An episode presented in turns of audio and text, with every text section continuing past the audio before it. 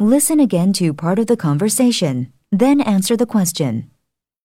Why? What did he tell you? He said that the chemistry mark will be the most important one of this semester and I really need to do well in the course. So doing it during the summer would probably be best. Is he out of his mind? How can you focus on a chemistry course surrounded by the beauty of summer? Number three. What does the man mean when he says this? Is he out of his mind?